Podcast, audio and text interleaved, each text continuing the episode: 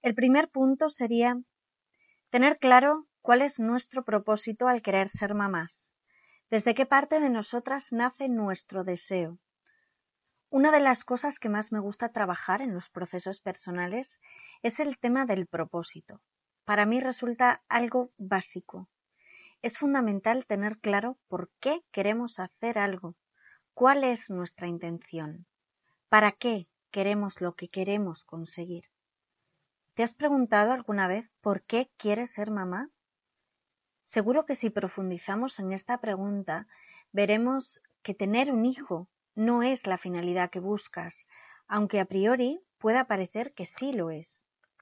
A veces invitamos a nuestros hijos buscando soluciones a nuestros problemas de soledad, de vacíos existenciales, de autoestima, o porque consideramos que es lo que hay que hacer para avanzar en nuestra relación de pareja, incluso para sentirnos más completos. También los invitamos desde el amor, la generosidad, las ganas de hacernos cargo de un ser humano y cuidarlo, entregándole toda nuestra ternura y dedicación. ¿Tener un hijo es un fin? ¿Una meta?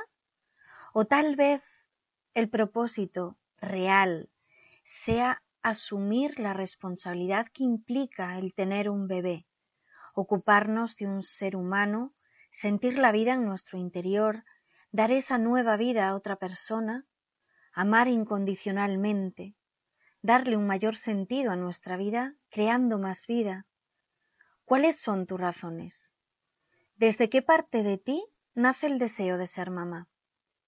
Esta es una gran oportunidad para llevar la mirada hacia adentro y buscar en nosotras nuestras razones, de forma sincera.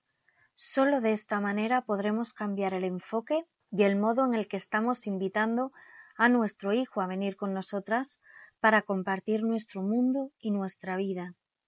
Cuando tenemos claro nuestro propósito, nuestros porqués y nuestros paraqués, establecemos el punto de partida que va a determinar una gran cantidad de cosas, entre ellas la forma de relacionarnos con nuestro hijo.